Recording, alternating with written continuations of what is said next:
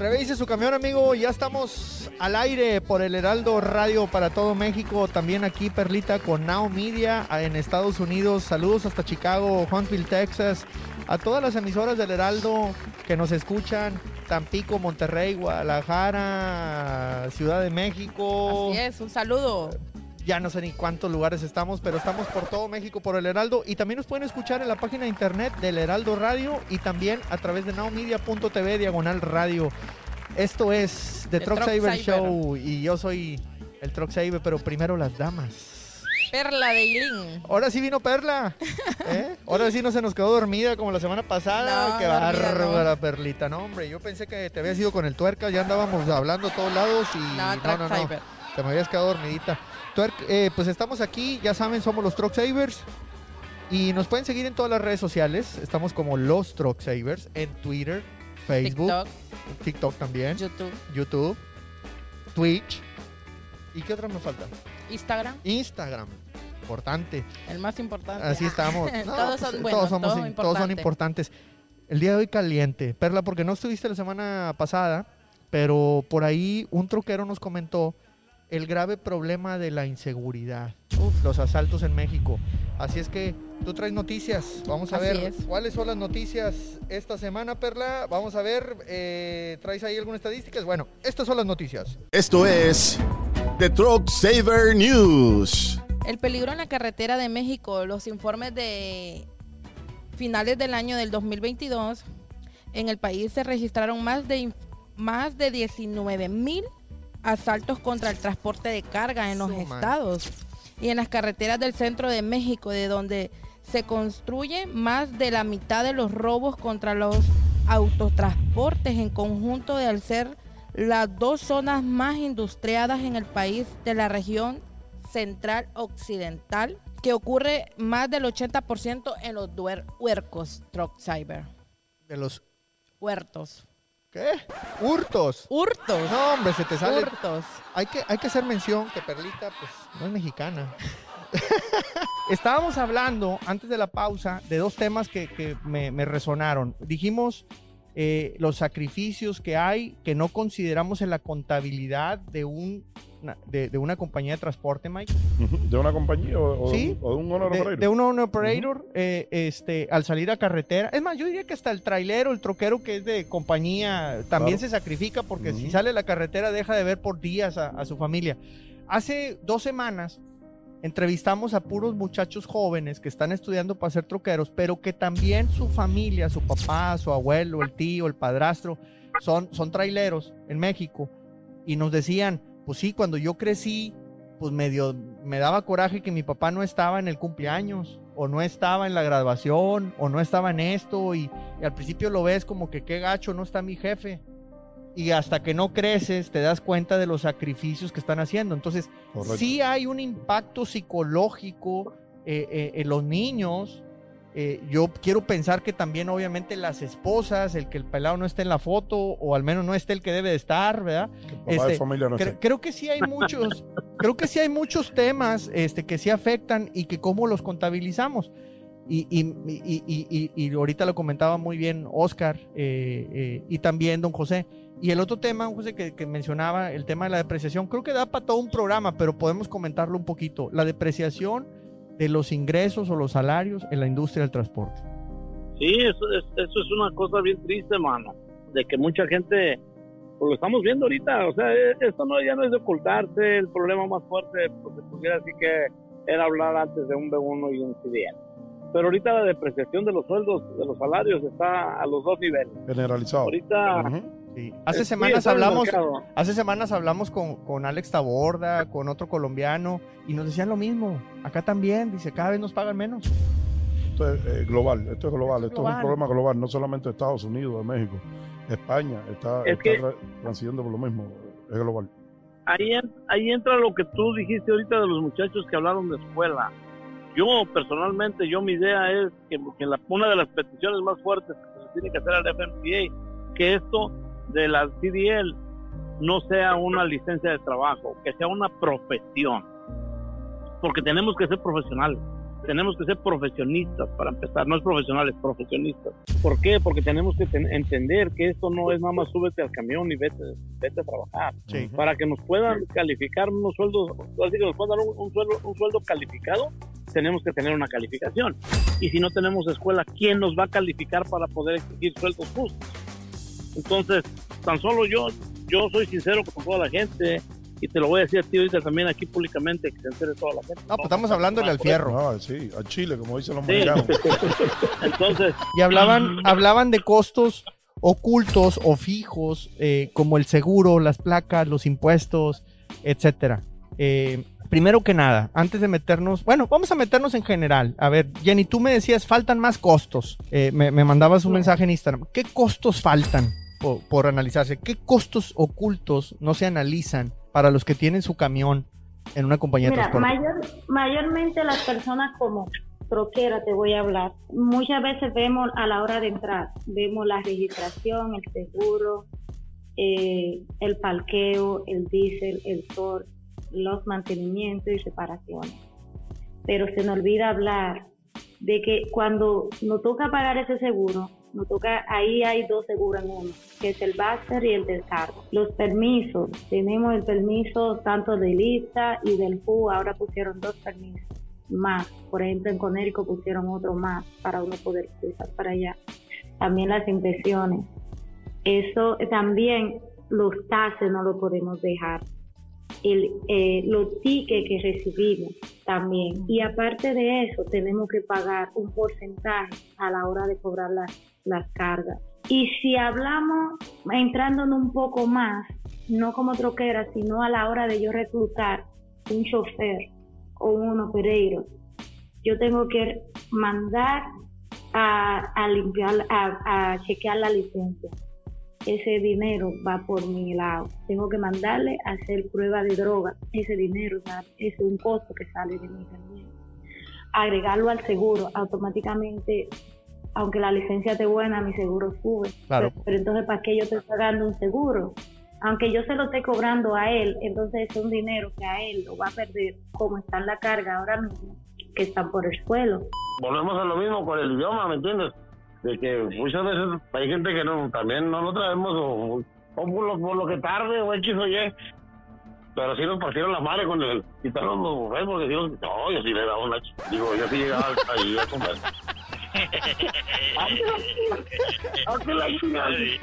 No, estaba chingón. Llega si te siento, dilo por cuánto me la llenan, no, todo Sí, ya sé. Y, y, saliendo, saliendo directo a la báscula con la aplicación de Way My Truck a, pesar el camión otra vez porque el pelado se llenó. Eh, pues, ¿a qué te has enfrentado? ¿Cuáles son los costos adicionales? Porque, pues, si tienes una, una niña me imagino que tienes que tener algunos costos adicionales que quizá un troquero hombre no tiene porque la mujer se queda en casa, él se va a trabajar, pero tú no. Entonces, eh, pues ya se vuelve un doble reto, eh, porque no es un trabajo de oficina de 8 a 5, entonces, eh, me, me, interesa mucho que me platiques de eso. Cintia, ¿cómo, cómo arrancaste tú en el camión? ¿Qué, te hizo subirte al camión? Pues la necesidad, como dicen, este... El hambre. circunstancias de... Eh, sí, el hambre. Ahora sí que la necesidad y el hambre. Este, por circunstancias de, del destino, el, el papá de mis hijos se tuvo que ausentar este y pues me quedé yo sola con el paquete de, de la casa, de, de un pagar carros, pagar un mortgage, pagar biles, eh, con dos jovencitos y con mi mamá también, que, que mi mamá siempre ha vivido con, conmigo. Entonces yo quería volverme loca. Yo no sabía qué hacer. Yo dije, ¿qué voy a hacer para solventar los gastos, o sea, de, de una familia? Claro. Este, y que pues algo, algo, algo tiene que ser donde me guste y donde pues haga buen dinero, porque yo como vivo en una ciudad fronteriza, este, los sueldos son un poco más bajos que, que más adentro de, de, las ciudades más adentro del país. Totalmente. Entonces, pues a mí, yo trabajé muchos años en una agencia banal donde se hacen los trámites para, para importación y exportación de, del país. Este, pues yo ahí convivía con, con muchos, con muchos troqueros, tanto de los de los que van para el norte, de los que andan en México, de los que se dedican solamente a hacer el, el transfer, nada más de, de, la, de la frontera, el cruce. Entonces yo siempre convivía con, con muchos choferes y siempre me llamaba la atención este y yo les decía ay este yo quiero aprender a manejar un camión y siempre me decían ándale y súbete y date una vuelta y así. Y ahorita que comenta Jennifer que, que de los camiones automáticos cuando llegaba un camión ahí automático a la oficina yo les decía déjenme me doy una vuelta iba y me daba una vuelta así ahí en, ahí en la cuadra de la oficina y me llamaba mucho la atención y este ¿Usted quiere que le diga un secretico, José? Yo quisiera que usted viera cuántos cubanos llegan aquí, eh, Saber, y llegan y nunca han manejado ni una bicicleta. Y me los he, encontrado yo en los trucks y me han dicho, yo en mi país no manejaba ni bicicleta y hace tres meses aquí, mira, estoy montado arriba de un camión. ¿Cómo tú crees posible eso? ¿Y es ideal?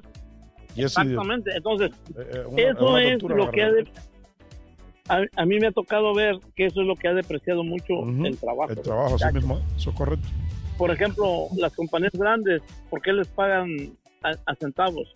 Porque a lo mejor, si yo te digo que le cobran un centavo por revisar el camión, dices yo pago cinco, pago un dólar por tal de que me revisen el camión. Pero ellos no se dan cuenta que no están adquiriendo la, experiencia de saber qué está bien y qué está mal. ¿Qué tiene que revisar y qué no? Yo y, entonces podremos hablar, don José Mike, eh, que se está o sea, se está, nos están metiendo a todos en el mismo costal indebidamente. Correcto. Correcto. Así mismo. ¿Y cómo se puede hacer para diferenciar? Bueno, por eso con lo que, dice don José, con las certificaciones, con, con exámenes, con eh, diferenciar las, los tipos de licencias, o cómo se le puede hacer. Usted habló acá del CEBETIS, del CONALEP. Acá se está trabajando en, en esas instituciones, en algunas carreras técnicas pero les soy sincero, los muchachos salen, como decimos por acá, muy verdes. Bueno, estamos hablando al cierre, muy pendejos todavía. Así mismo. Yo, pienso que la única forma... No, no, salen, no salen listos para manejar. Correcto. Y no, es, pero, fíjate, pero, fíjate, bien interesante, eh, porque yo obviamente hemos platicado con estos muchachos del, del CONALEP ahí en Tampico, hemos conocido muchachos también allá en el Estado de México, con la Universidad del Valle, eh, la Politécnica del Valle de México, y también se han acercado transportistas a la universidad y hemos tenido reuniones. Y, y fíjate, yo, yo veo, Oscar, dos enfoques bien diferentes allá en México. Uno, el de quiero enseñarle hecho madre a gente a que aprenda porque ya quiero que se suban al camión porque no tengo. Entonces, en un cursito de dos, tres meses de manejo, me los aviento rápido al camión. Y por otro lado, error. Y, y por otro lado, donde se enfocaron solamente a manejar el camión. Y por otro lado, hay gente como Conalep que los mete tres años a las escuelas y les está... Eh, a mí me llamó la atención que les dan clases de eh, de gestión de crisis. A la madre. O sea, porque vas a tener crisis. Va, a pasar por eso. Y, se están metiendo en cosas que, que no, y a lo mejor sí. Me queda clarísimo que quizá les va a faltar práctica, porque se metieron a muchas teorías. Y creo que, aunque ellos dicen sí tenemos apoyo, algunas compañías aquí, que para manejar, que el examen final va a ser que se avienten un Monterrey, no sé qué, y los va a acompañar a alguien, eh, este, de Tampico a no sé dónde. Entonces, pero, pero me llama la atención que por un lado pareciera muy teórico y es lo que tú dices, salen muy verdes, y por otro lado, pues nomás súbanse el camión y denle, pero no los capacitamos en algo más integral como menciona don José, que debería ser, ¿no? ¿Cuál es el mejor motor? Ahora sí. Difícil, ¿no? Es, ay, es una pregunta muy difícil y yo sé que hay muchas personas que están a favor mía, otras que van a estar en contra. Ahora sí, esa pregunta que tú hiciste es como si le preguntáramos a, las mujeres cuál es tu marca de maquillaje preferido o cuál es tu marca de perfume. Eso. Obviamente, mil, mil mujeres van a decir, no, yo quiero eh, Jafra, o mil personas van a decir, no, yo quiero Mary Kay, cosas así, ¿verdad? Marcas diferentes. Entonces, acá en los motores es lo mismo, pero eh, para mí, a mi punto de vista. O el que más te gusta a ti, digamos. El que más me gusta a mí el motor que más me gusta a mí en cuestión de, yo meterle mano que se me haga fácil, sencillo, que no dé tanta batalla a la hora de diagnosticar o reparar, eh, vienen siendo los motores de antaño. Para mí lo que viene siendo el Detroit 12.7 litros y el Cummins N14.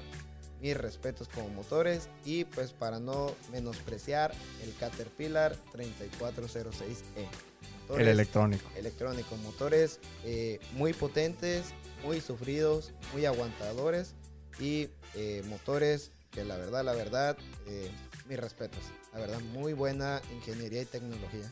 Y el que más gordo te cae. ¿Cuál es el motor que más gordo te cae? Ay, el el- Packard. el- motor que más, mm, casi, casi, ahora sí como dice el dicho, entre más lejos mejor. que se vaya con la competencia. Sí, sí, de preferencia. El Mats 4, los del motores Ok. de hoy en día de la Internacional. Sí, Ok. esos motores sí se me hacen muy batallosos y creo que me identifico con muchos mecánicos. A la mayoría se les ha de ser muy batallosos Sí. eh, para diagnosticar y a la hora de hacer una reparación. Muy compli- mucho, muy complicados, delicados, batallosos e incómodos para meter mano. Fíjate que me han preguntado, oye, ¿qué tal sale el Max Force? Pues ahí está la respuesta. ya de alguien que sí le sabe como Rubén.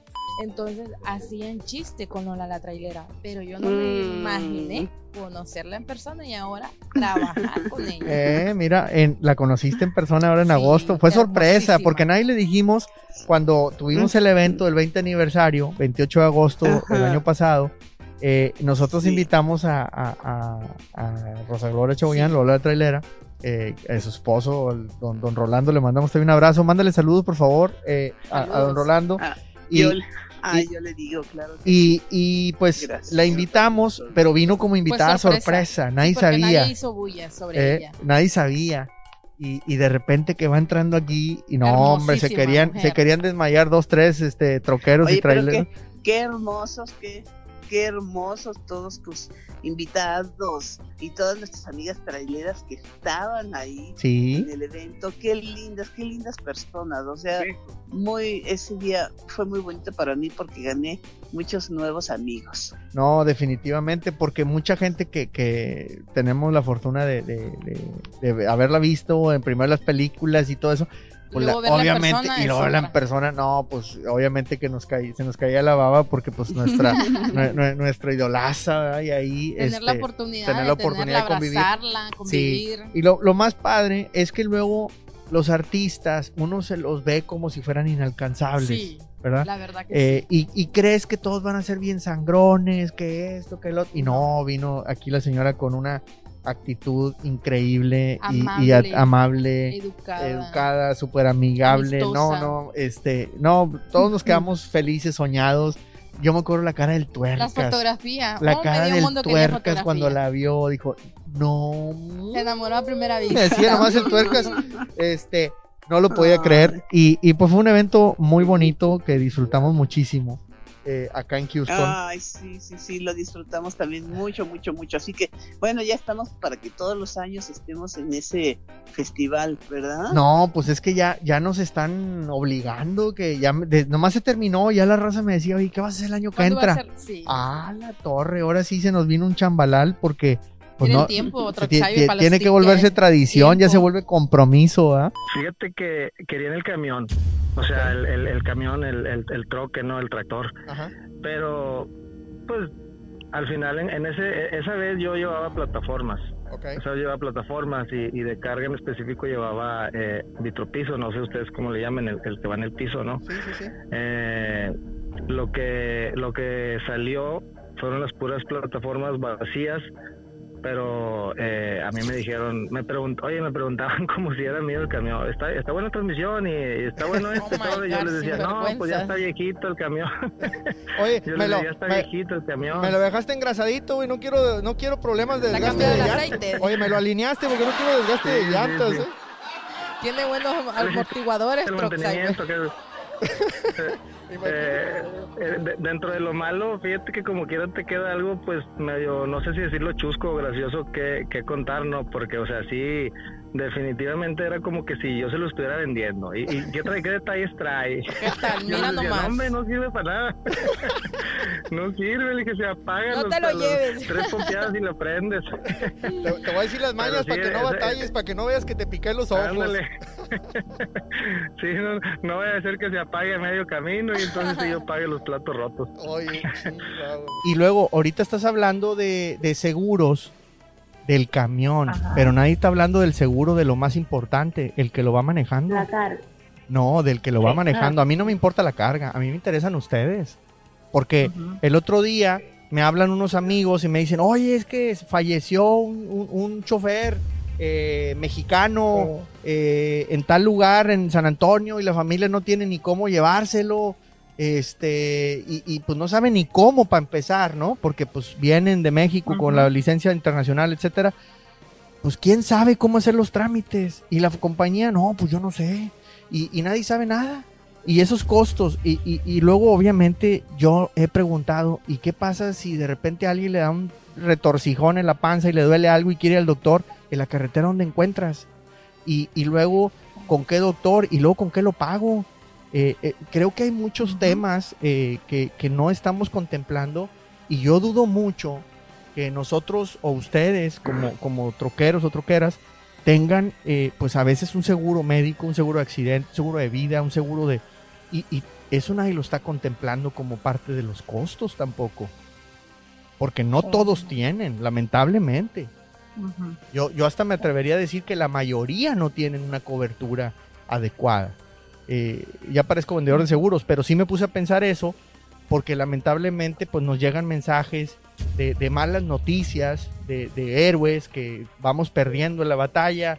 Eh, a un primo en Monterrey le acaban de cortar una pierna, tiene 29 años el muchacho, eh, cáncer de los huesos, este trailero. El otro día, pues este que falleció en San Antonio, la vez pasada era otro, la vez pasada, eh, entonces siempre va a ocurrir algo. No estamos listos para ese día. ¿Qué, otra cosa, Jenny, te has encontrado tú como reto, como mujer, eh, en, en- arrancar este negocio y cómo te sientes ahora, eh, en, pues ya después de dos años? Te puedo contar que, que uno de los retos, muchas veces si tengo falla en el camión o alguna inquietud, trato de comunicárselo a alguno de los troqueros alrededor mío y ellos me dicen más o menos lo que tiene. Lo mando a llamar a un taller, si no es de lo que yo conozco, para preguntar, porque si voy yo como mujer, me imponen cosas que no son, eh, precio más alto, pero si ya yo voy teniendo un conocimiento de qué es realmente lo que tiene el camión y a qué voy y la pieza más o menos, no me pasa eso. Pero en ese sentido, como mujer pasa. Pero de, en el otro sentido, siempre ellos están, oh, wow, ¿cómo lo hiciste? Eh, un orgullo, qué bien. Mira que siempre se sienten bien en ese sentido, pero el, en el sentido de, de si es para arreglar, siempre surgen esas cositas. No sé si creen que porque somos mujeres no sabemos. Yo, por ejemplo, con una de las personas que me ayudó mucho, siempre me, me, me ayudó, me enseñó a... Yo soy de la que me ensucio las manos. Por eso digo que ando siempre con ropa negra, porque lo primero que hago en mi camión es abrir el bus. Yo abro ese bus, chequeo todo, si hay algún liqueo raro que yo no conozco, todo. Aprendan, troqueros. enseñaron. Sí, yo chequeo mi camión y luego de ahí es que lo prendo y todo eso. Si no, la gente me dice, pero si tú lo chequeaste ayer, ¿por qué lo chequeas hoy? Digo yo, no, pero tú amaneciste bien hoy, pero tú no sabes cómo está mañana. ¿Entiendes? Tú hiciste la carga y fuiste y lo dejaste. Entonces, eso siempre hago. A todos mis Eh, amigos en- troqueros flojos, aprendan, porque una troquera, Jenny, que acaba de empezar hace dos años, ella sí checa su camión todos los días. Les debería dar vergüenza. Ay, y porque si lo hacemos por nosotros, perdemos tiempo y al perder tiempo, perdemos dinero. Eso es lo que También. muchas veces creo la mayoría no valoramos, el tiempo. Y el tiempo lo que más vale, más que el dinero en sí.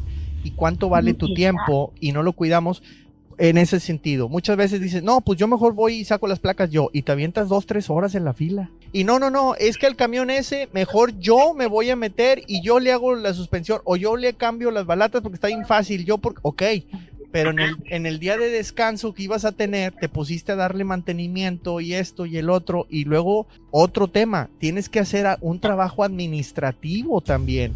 O sea, tienes que documentar tus gastos, tienes que llevar control de los mismos. Se supone que tienes que hacer un reporte de mantenimiento mensual. eh, tienes que guardar las inspecciones que hiciste durante la semana, en el día a día. eh, porque si te cae una auditoría del DOT, pues te van a pedir todo. ¿Lo tienes?